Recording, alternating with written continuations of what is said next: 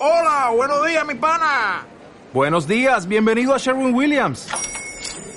¡Ey! ¿Qué onda, compadre?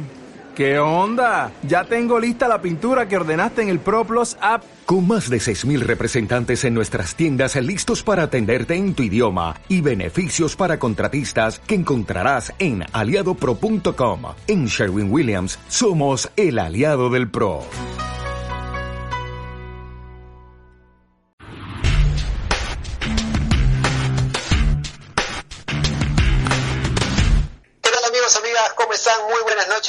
Una nueva edición de Plan de Escape, como siempre a través de Argolla TV. Estamos en vivo transmitiendo a través de nuestra multiplataforma en Facebook, Twitter, YouTube y en todas las redes sociales habidas y por haber del planeta. Les damos la más cordial bienvenida. Y les habla Paco Pérez García, los saluda en nombre de todo el equipo de Argolla TV que hace posible que lleguemos hasta sus hogares a través de sus celulares, tablets, computadoras y todos los implementos tecnológicos por los cuales usted va recibiendo nuestra señal, como todos los viernes a partir de las 9 de la noche en esta edición de Plan de Escape, día 96, 97 de la cuarentena, que ya está próxima a cumplir los 100 días, 97, día 97 estamos ya de la cuarentena próxima cumplir los 100 días nada más y nada menos, pero la cosa ya parece que está de cabeza en varios lados y esto lo vamos a comentar más adelante, porque la cuarentena está haciendo que la gente haga cosas un poco raras, la verdad, e, eso sí es, es cierto, está haciendo que hagan cosas un poco raras, como las que ha hecho el joven Carlos Orozco, ¿no es cierto? Un youtuber, eh, videoblogger, ¿no? Que podcastero también, ¿no es cierto?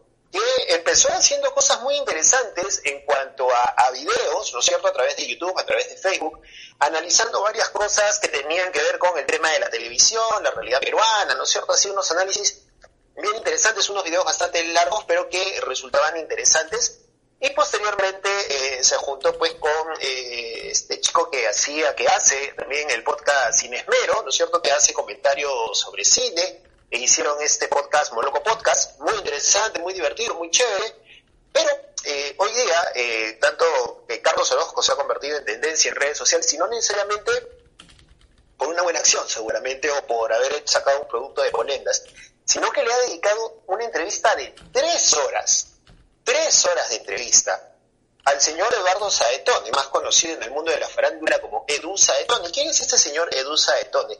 Es un músico y eh, ex conductor de programas musicales en Movistar, ¿cierto? Cuando hacía el jamming en Movistar, y después pasó a la señal abierta a conducir eh, los programas de Esto es Guerra, ¿no es cierto? Uno de estos programitas realities estuvo él eh, conduciendo. Eh, se hizo malamente famoso cuando hace un tiempo atropelló a una persona y eh, le produjo la muerte a esta persona. Producto de este atropello, él se encontraba en estado de ebriedad, según se conocieron después las pruebas, pero él se dio a la fuga en ese momento. Él se dio a la fuga, luego eh, pasó a ser prófugo de la justicia y después de mucho tiempo fue detenido y puesto a disposición de la justicia, que finalmente lo que hizo fue ponerlo en libertad después de un periodo, de pasar un periodo en la cárcel.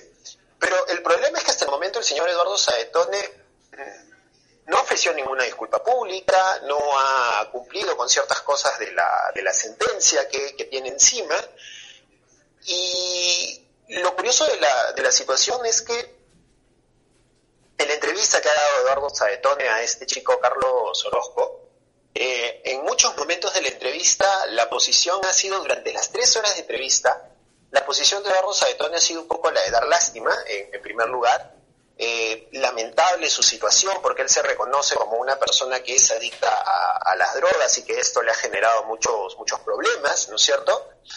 Y que trató en todo momento de demostrar que no proviene de una familia adinerada, que no tiene recursos, incluso hizo este ademán de, tocar la, la, pared del cuarto donde él se encontraba para decir que es un cuarto de drywall que tiene en la azotea de su casa, porque él vive todavía, ha ido a vivir con su madre, tiene una madre de 73 años que aún todavía trabaja para mantenerlo en realidad, para mantenerlo porque él no puede trabajar por el tema de sus problemas de, de ansiedad, por sus problemas de adicción, y por las condiciones que tiene con eh, la justicia peruana. Entonces él no puede conseguir un trabajo, no puede trabajar en la televisión, no puede trabajar en la radio como lo hacía antes. Y ha sido lamentable, porque las críticas que han habido a esta entrevista han pasado básicamente porque el señor Eduardo Saedone, uno, ha intentado dar lástima, lo cual no lo ha conseguido aparentemente, dos, ha insistido en esta teoría de que él no tuvo la culpa en el atropello de, la, de su víctima, prácticamente era una cosa de que, pucha, yo no tengo la culpa que esta chica haya estado en horas de la madrugada caminando por la vereda y que yo lamentablemente haya pasado con mi camioneta por la vereda. ¿No? O sea, un poquito por ahí va la, lógica del, asunto. Y tres, porque no acepta ninguna culpa y nuevamente nos demuestra cómo algunas personas pueden vivir un poco en su, en su nube, en su burbuja, ¿no es cierto?, en donde aparentemente no pasa nada, en donde todos tienen la culpa y donde la persona que ha cometido el error, que ha cometido el delito en este caso, no tiene ningún tipo de responsabilidad. Y eso es lamentable, porque sabemos cómo funciona la justicia peruana. Sabemos cómo funciona la justicia peruana con nombres conocidos, con personajes populares, con gente que pueda tener un poquito más de dinero que el común, ¿no es cierto? Y eh, esto pues lamentablemente es una lavada de cara una operación lavada de cara que nos hace recordar mucho lo que hacía Beto Ortiz en su programita este del valor de la verdad, en uno de estos programitas, ¿no es cierto?, que llevaba a los políticos a lavarles la cara, ya, igualito.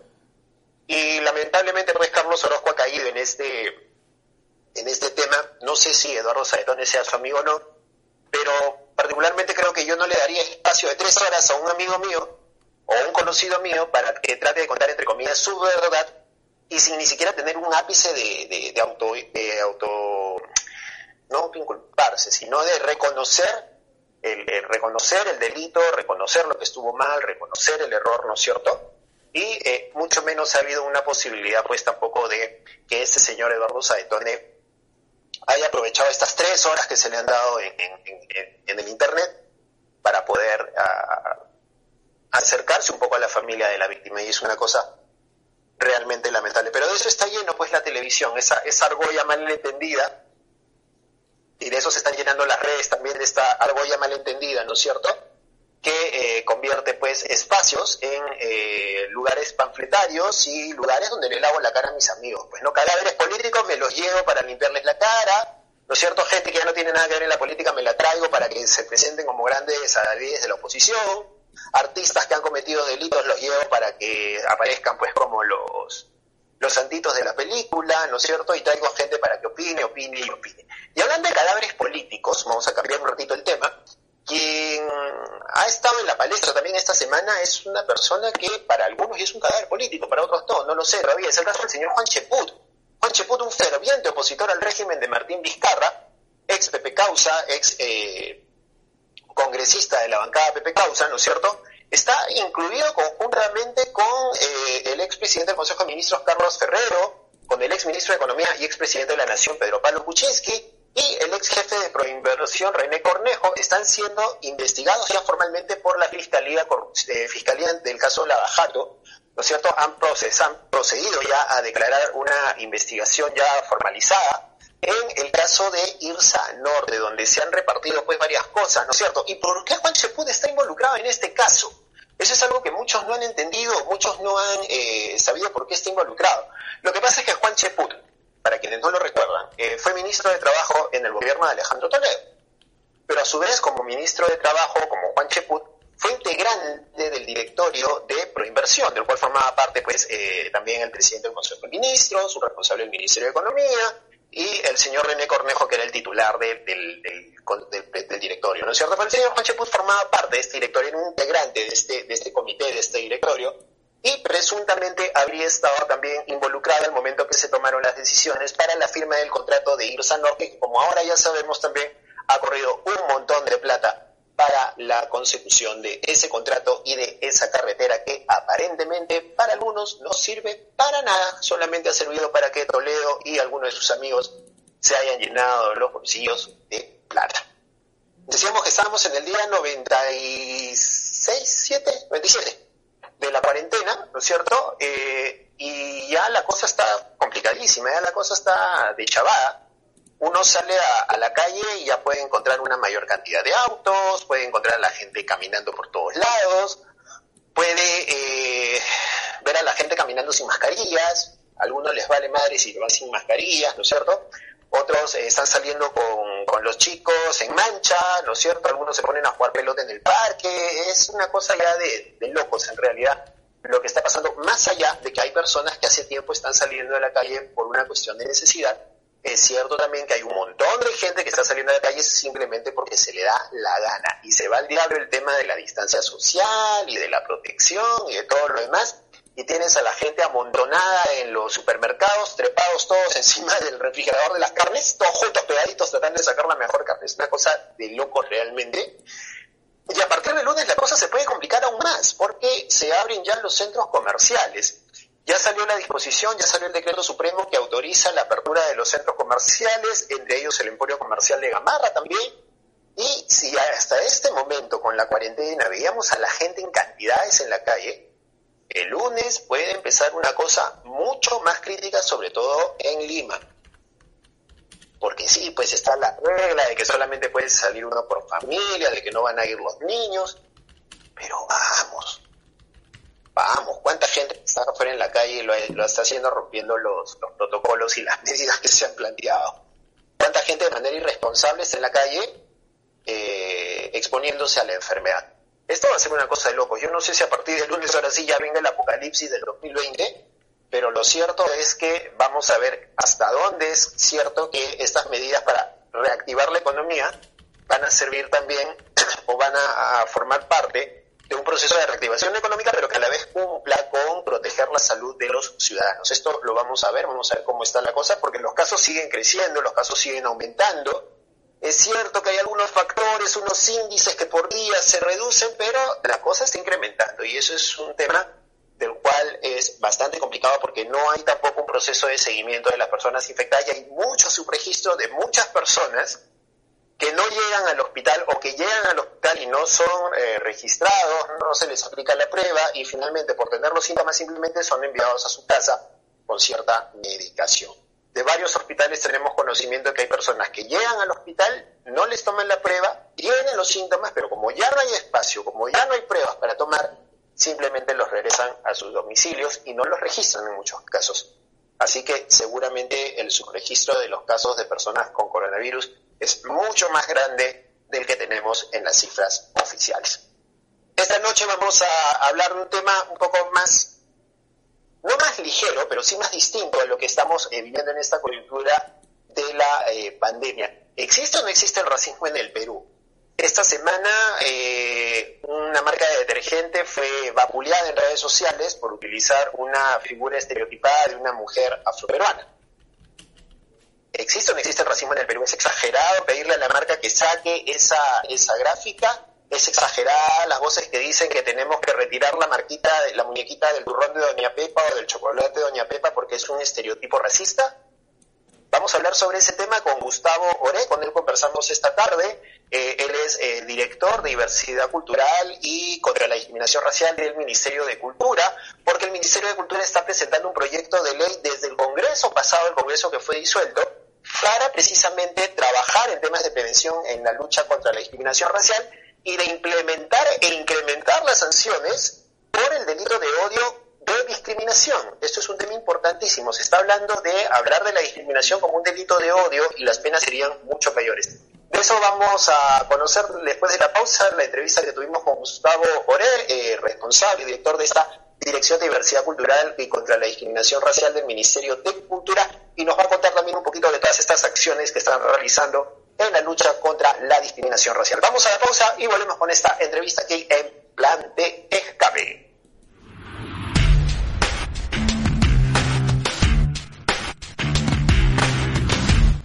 Amigos de Plan de Escape, como lo habíamos anunciado antes de la pausa, ya estamos conectados con el señor Gustavo Oré. Gustavo Oré es director de Diversidad Cultural y Eliminación de la Discriminación Racial del Ministerio de Cultura.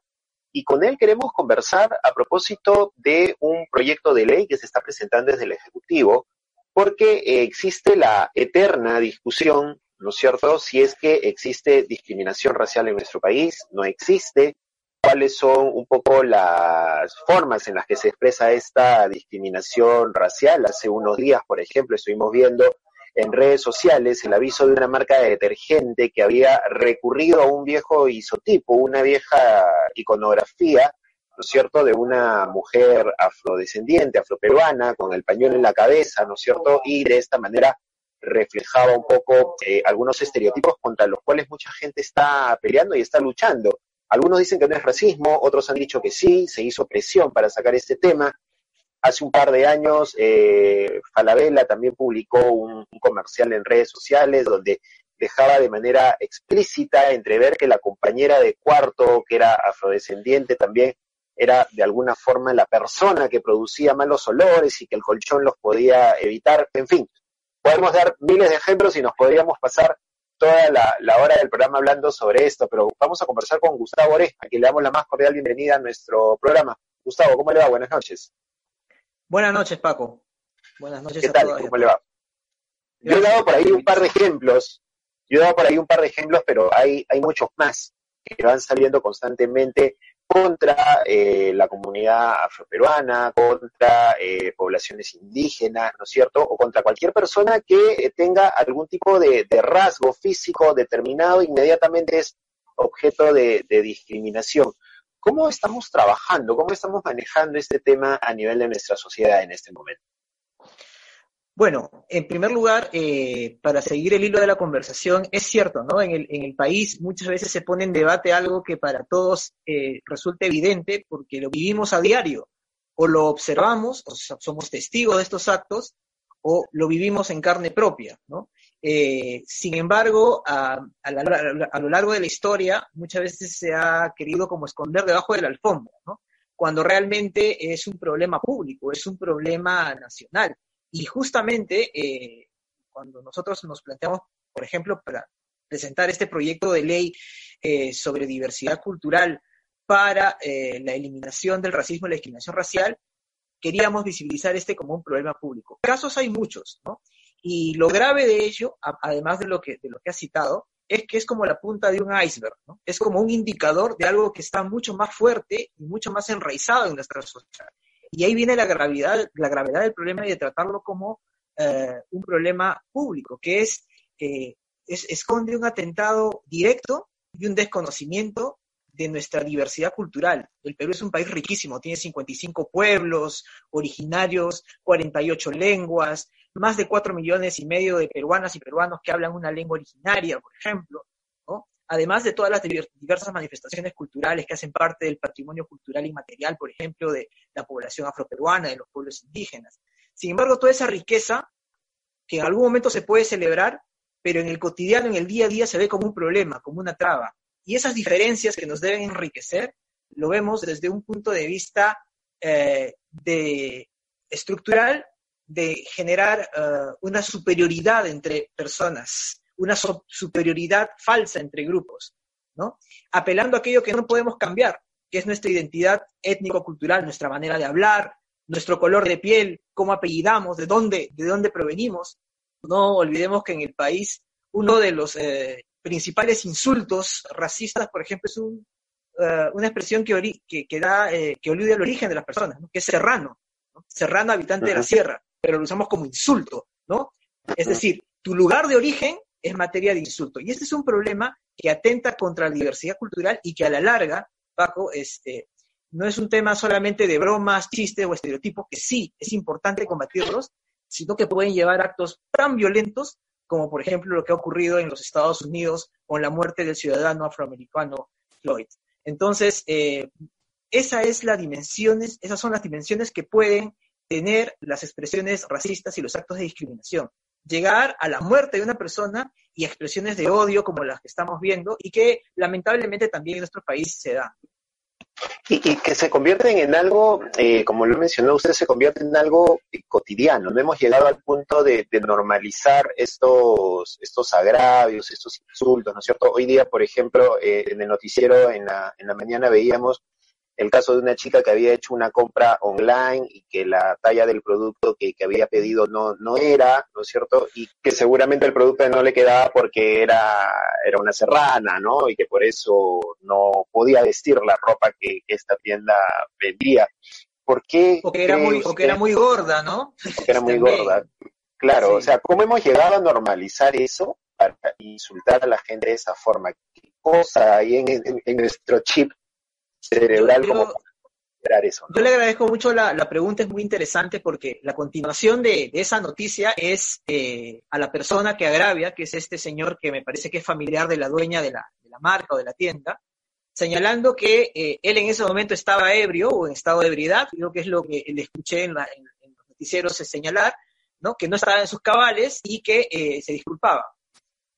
Si bien es cierto que está bien que la persona se disculpe, pero en realidad eh, de estas disculpas este, están llenas, este, las, en algunos casos, las, la casuística sobre el tema de discriminación racial, ¿no?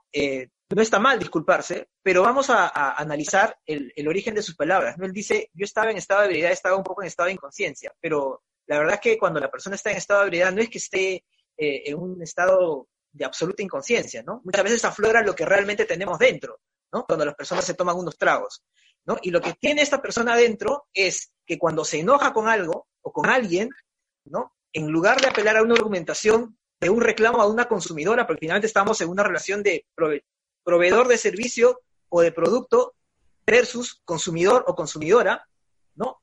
Y atender el reclamo como es debido, puede, haber, puede ser que haya estado en estado de ebriedad o lo que fuere, recurre a qué? A decir, vemos que lo cotidiano, o sea, lo que es interno en el país, apenas hay una situación de tensión, por ejemplo, aflora, como la punta de esta isla, ¿no? Aflora.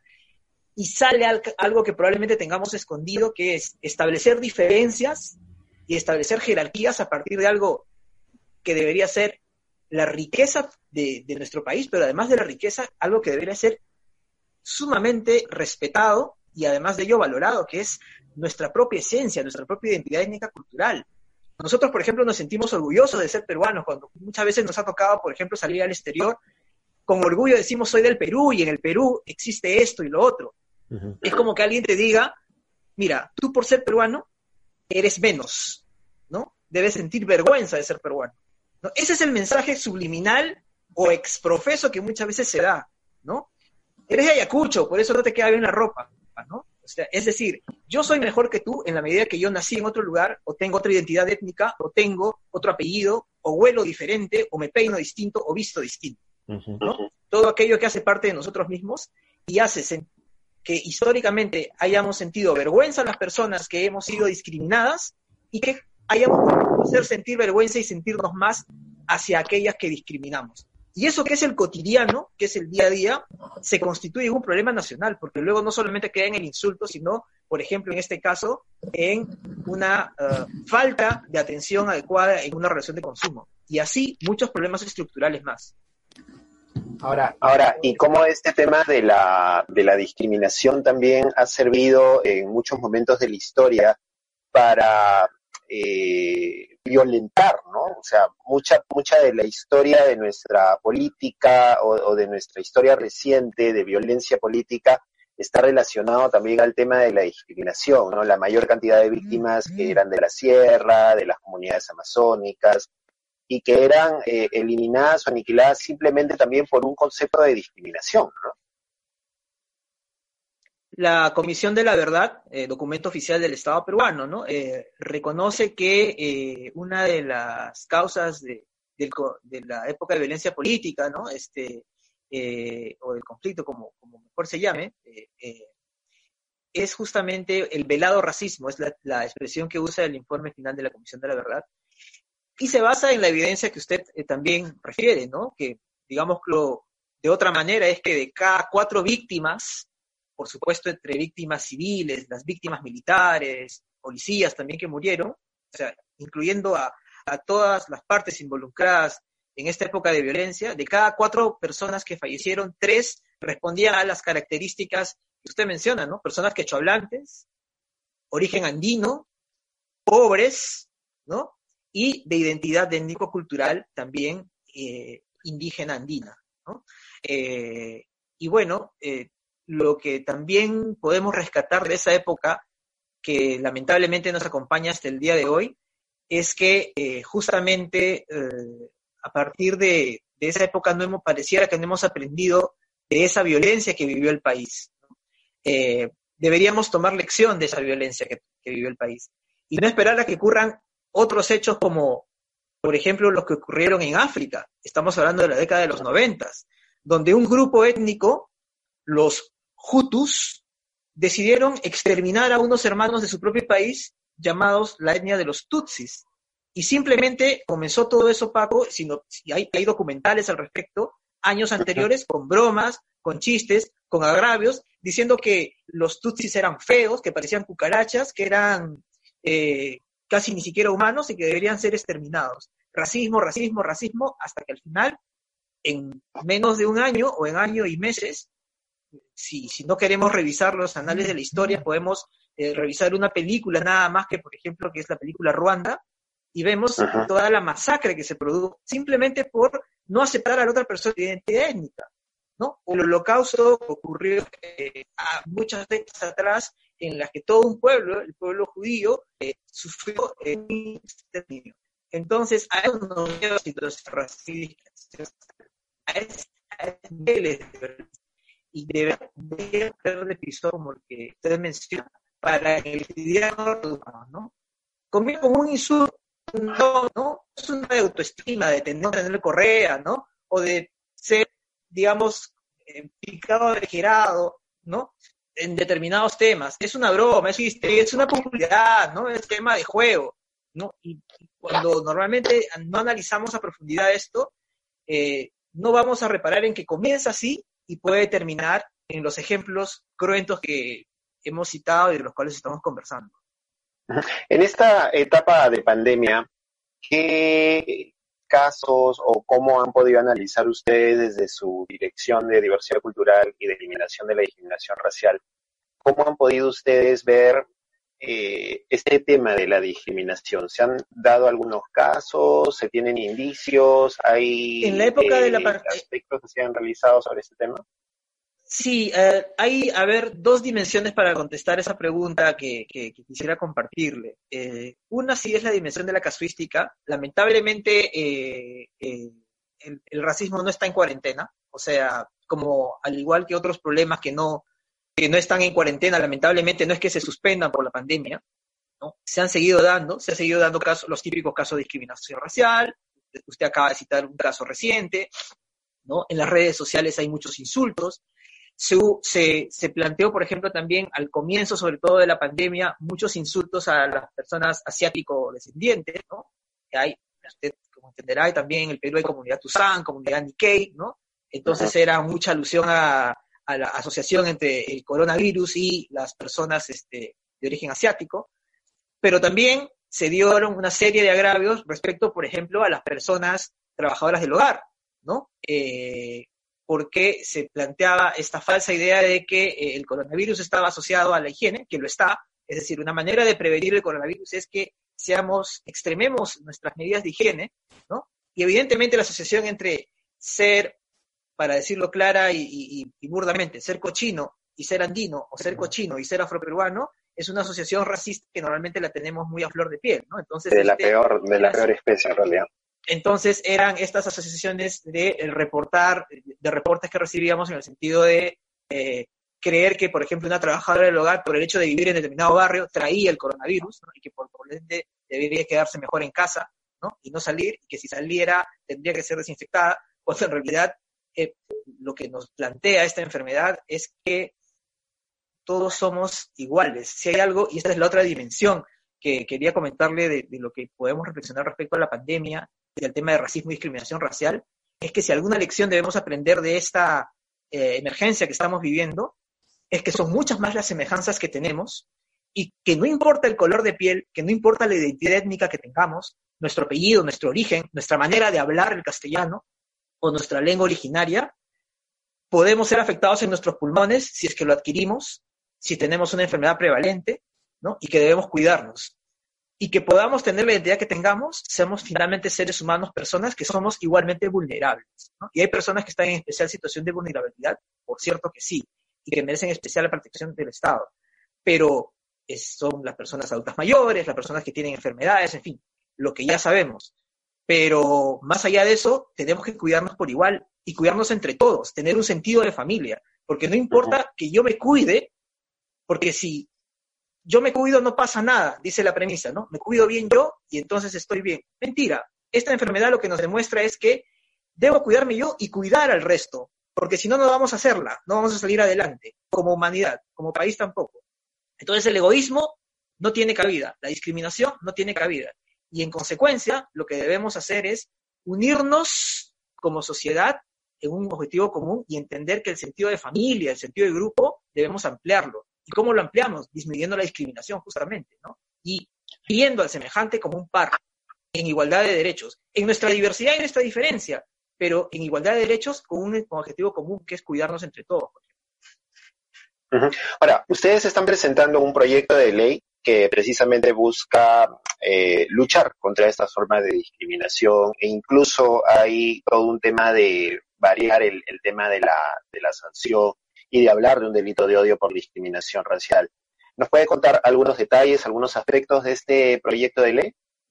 Sí, cómo no. Eh, este proyecto de ley surge, eh, a veces se cree que coincidentemente por el tema que, ocurrió eh, con el ciudadano pero no es así. Este es un proyecto de ley que hemos tenido el esfuerzo de, de, promoverlo como Ministerio de Cultura desde el año pasado. Lamentablemente el año pasado no pudo eh, llegarse a debatir en el Pleno porque ocurrió el cierre del Congreso.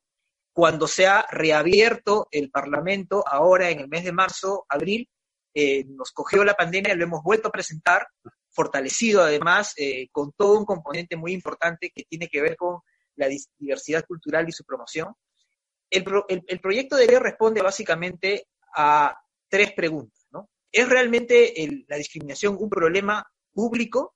La respuesta es que sí, por todo lo que hemos venido conversando, porque además estas manifestaciones interpersonales se manifiestan luego en falta de oportunidades laborales, en exclusión, en pobreza, en falta de oportunidades, ¿no? Eh, en, en, algo tan elemental como una educación que realmente sea inclusiva. Hay esfuerzos del Ministerio de Educación en ese sentido, ¿no? Es necesario fortalecer. Entonces es entenderlo como problema público, ¿para qué?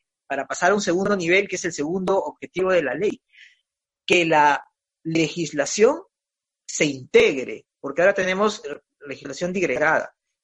Y se fortalezca el rol de las entidades competentes en materia de fomentar la diversidad cultural y eliminar de la discriminación racial y el racismo. Por ejemplo, el Ministerio de Cultura, pero no solamente el Ministerio de Cultura, sino en articulación con los demás sectores, otros ministerios, cada uno con su rol, y obviamente también los gobiernos subnacionales, las municipalidades provinciales, los gobiernos regionales, porque por la dimensión que vemos de este problema no puede ser tarea de un ministerio, tiene que ser tarea de todas las entidades públicas, pero también de la ciudadanía. Y este viene el, tercer objetivo que se plantea la norma.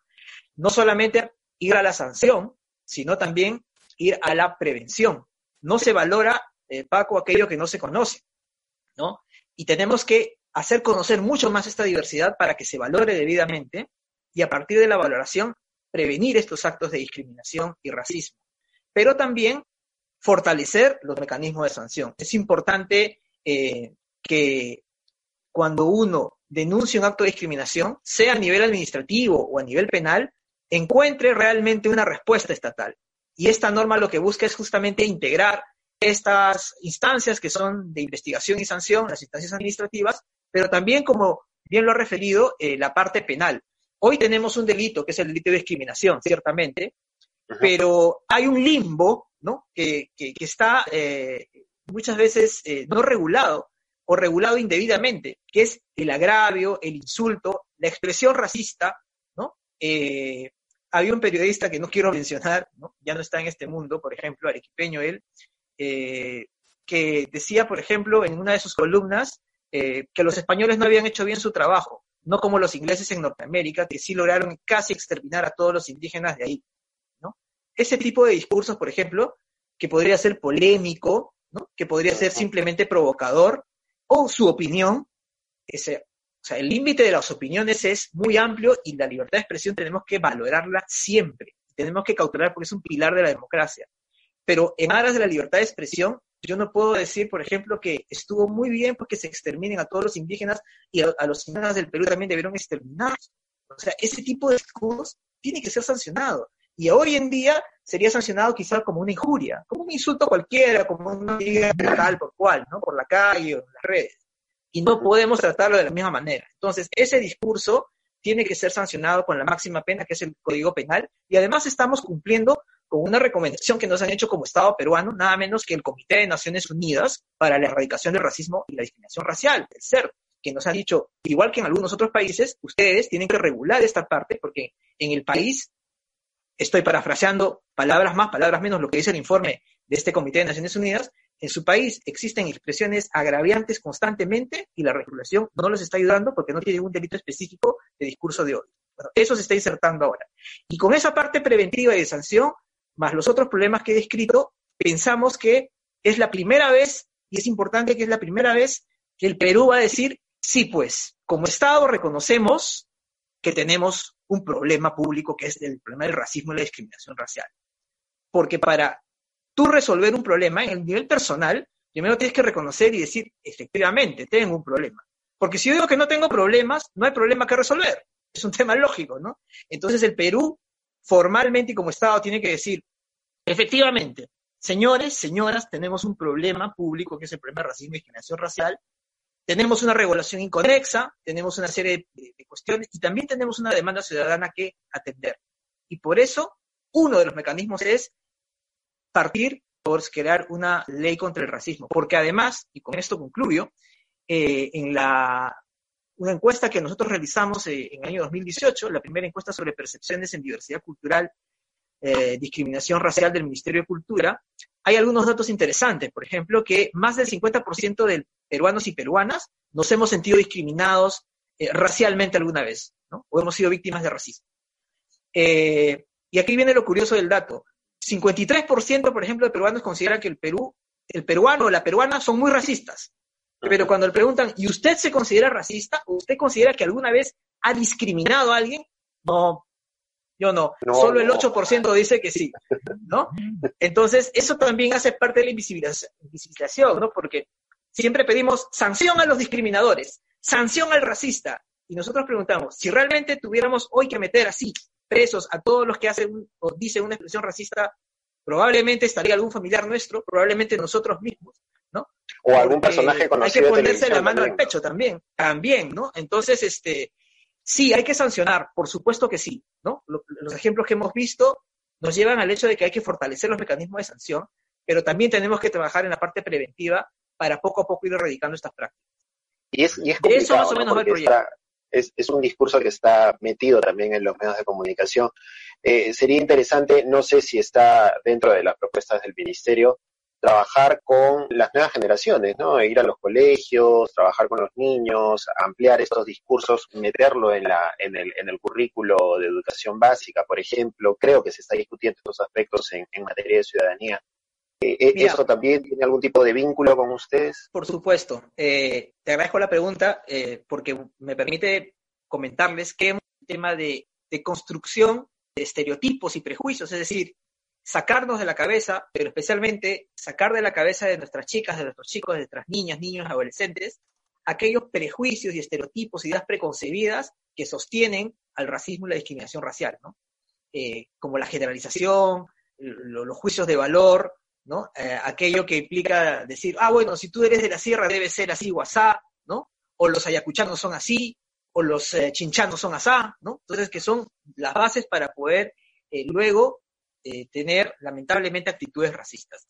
Sí lo venimos trabajando, de hecho, tenemos una alianza con el Ministerio de Educación y ahí quería citar el lado positivo de la pandemia, ¿no? Es decir, dentro del problema siempre tenemos que ver las posibilidades, las oportunidades, ¿no? Y aprendo en casa con todas las críticas que pueda tener, pero también con todas las fortalezas que de hecho tiene, articulado con el Ministerio de Cultura, por ejemplo, y nosotros tenemos un recurso llamado Biblioteca de las Culturas. Biblioteca de las Culturas es eh, una plataforma que aloja una serie de videos participativos comunitarios, que lo han hecho en, la gran mayoría niñas, niños y adolescentes, y aquí viene Paco de la Fortaleza, no es un documental en el que uno va y los entrevista o hace el documental el documentalista.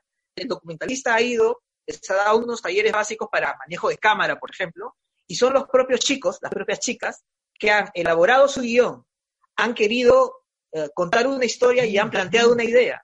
Y a partir de ahí, ellos mismos incluso han grabado, se han documentado eh, una serie de aspectos relacionados con su propia cultura, eh, con sus historias de vida, sobre su problemática también. Por ejemplo, hay un, hay un, hay un video en particular, eh, hablando del tema que tú mencionabas, que habla sobre la memoria de unos chicos ayacuchanos, por ejemplo, ¿no? este, contando sus propias historias. Y a partir de ello es que este material ha sido evaluado bien por el Binedu y se ha incluido como parte de Aprendo en Casa. Y por eso es que el acento que se está dando ahora Aprendo en Casa, sin que con eso esté, digamos, exento de otros cursos que son importantes, es la construcción de una nueva ciudadanía, ¿no? Que los chicos y las chicas en esta etapa sobre todo puedan tener ese acento, a nosotros como Ministerio de Cultura nos parece fundamental. Y esfuerzos como esos los vamos a fortalecer. Y en el proyecto de ley, para aterrizarlo ahí, el proyecto de ley plantea que este tipo de prácticas sea sostenido y que sea eh, incluido en la currícula del Ministerio de Educación. Y la ley también la hemos construido en conjunto con el Ministerio de Educación, porque otra de las fortalezas de esta norma es que la hemos construido entre todos los ministerios.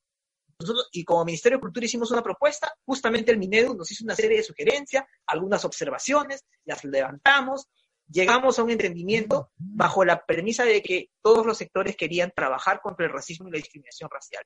Y por eso es que el Minedu va a incluir, mejor dicho, va a fortalecer que, por ejemplo, en la currícula se conozcan historias de héroes locales, de héroes indígenas, de heroínas afroperuanas, porque, por ejemplo, el afroperuano está ausente a veces de la historia del Perú y su aporte ha sido muy grande, ¿no? Eh, lo mismo de las eh, artes, de las expresiones culturales, ¿no? Entendiendo que no hay expresión, Paco, que valga más que otra. Eh, a usted le puede gustar el rock and roll y a mí la salsa, y son dos gustos musicales diferentes, nada más. Y así como existe esa diferencia, existen riquísimas expresiones culturales en el país, ninguna mejor que la otra, simplemente que coexistiendo nuestro país se enriquece. Y esa idea tiene que ir grabada en los chicos para que poco a poco entiendan que quienes son representantes de esa cultura enriquecen a nuestro país y que por el contrario no deberíamos más eh, contar historias tan terribles como las narradas por un grupo de adolescentes hace dos años atrás que el Ministerio de Cultura hizo un concurso de eh, Cuenta la historia, se llama el concurso, donde los chicos daban testimonios terribles de casos de racismo, discriminación, xenofobia, incluso que habían este, sufrido, ¿no? Entonces, ese aporte con el Minedu se va a fortalecer en este proyecto de ley. Muy bien, Gustavo, muchísimas gracias por conversar con nosotros, por darnos algunas luces de este proyecto y estaremos atentos a lo que pasa en el Congreso y cuando este proyecto de ley salga adelante. Gracias, Paco. Solo quiero que me regales 30 segundos para hacer un llamado al Congreso de la República. El Congreso de la República tiene en sus manos hoy la oportunidad de que de sacar su primer proyecto normativo, su primer proyecto de ley por consenso. Esta, esta ley debería generar un consenso. Podemos modificar algunas cosas, podemos ajustarlas, pero creo que nadie está en contra de trabajar contra el racismo en el Perú. Creo que nadie eh, en el país eh, no valora el hecho de poder tener una eh, práctica de mejora sobre este problema. Y el Congreso de la República tiene la oportunidad de sacar adelante este proyecto de ley por consenso, ni siquiera por mayoría, por consenso, y ojalá lo pueda hacer así. Recordemos que el racismo es como una pandemia, con la única diferencia que la vacuna no está en laboratorios por inventarse, sino que la tenemos nosotros mismos dentro. Bien, muchísimas gracias. Fue Gustavo Oré, director de Diversidad Cultural y Eliminación de la Discriminación Racial del Ministerio de Cultura, quien estuvo con nosotros. Muchas gracias y hasta otra oportunidad. Muchas gracias, hasta otra oportunidad, encantado. Nosotros vamos a la pausa y retornamos con lo último del programa aquí en Plan de Escape.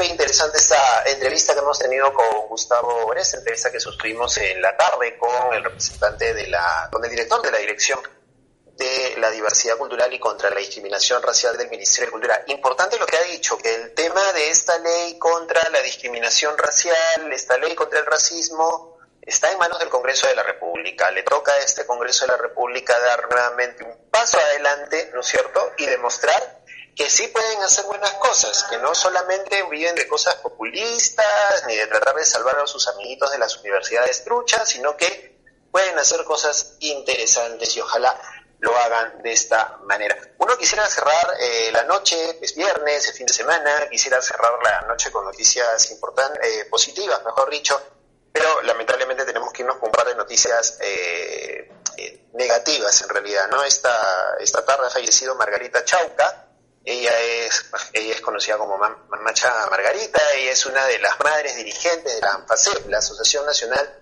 de familiares de secuestrados, desaparecidos y detenidos del Perú que durante más de 30 años ha venido luchando por encontrar justicia por los miles de desaparecidos en nuestro país, producto de la violencia producida en la época del conflicto armado interno. Lamentablemente, eh, esa señora ha fallecido eh, ya producto de una enfermedad y eh, lo ha hecho al igual que otras personas, otras mujeres, otras madres que han luchado por sus hijos desaparecidos, por sus esposos desaparecidos, por sus familiares, lo ha hecho sin encontrar la justicia del caso.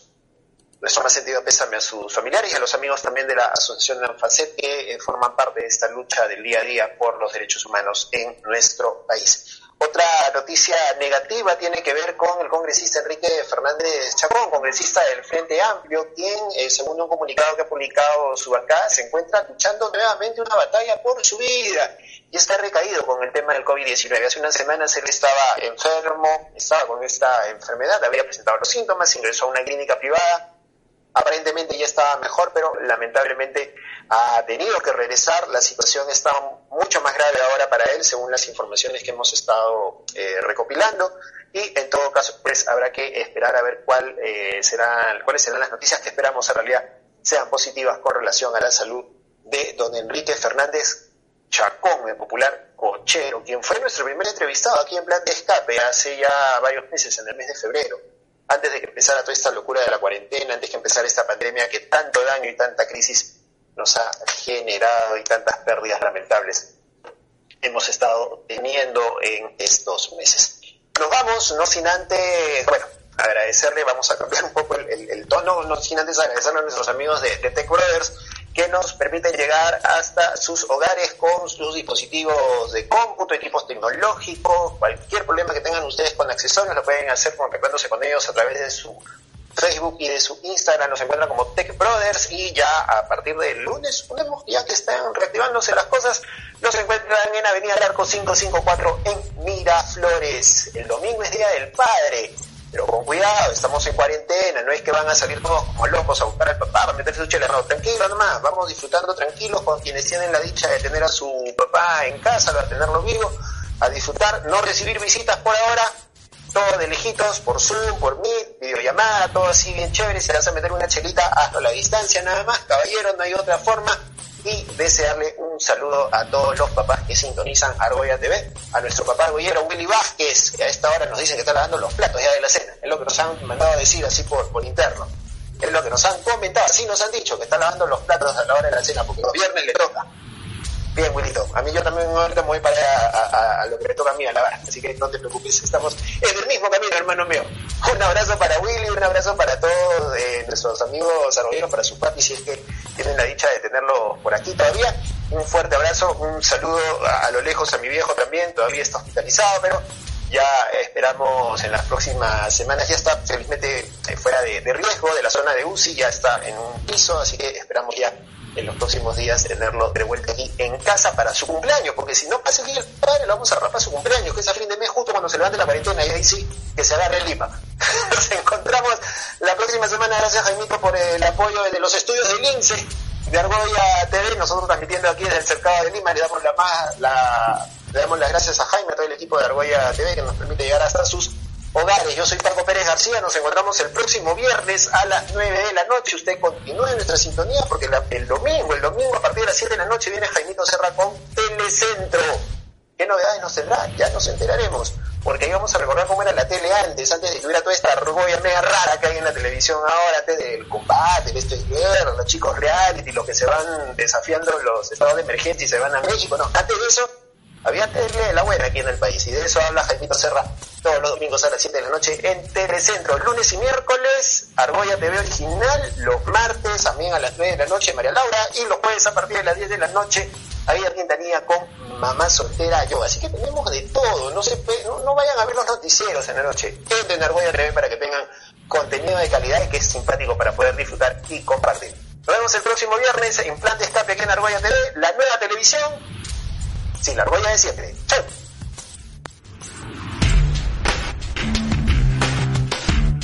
Un éxito.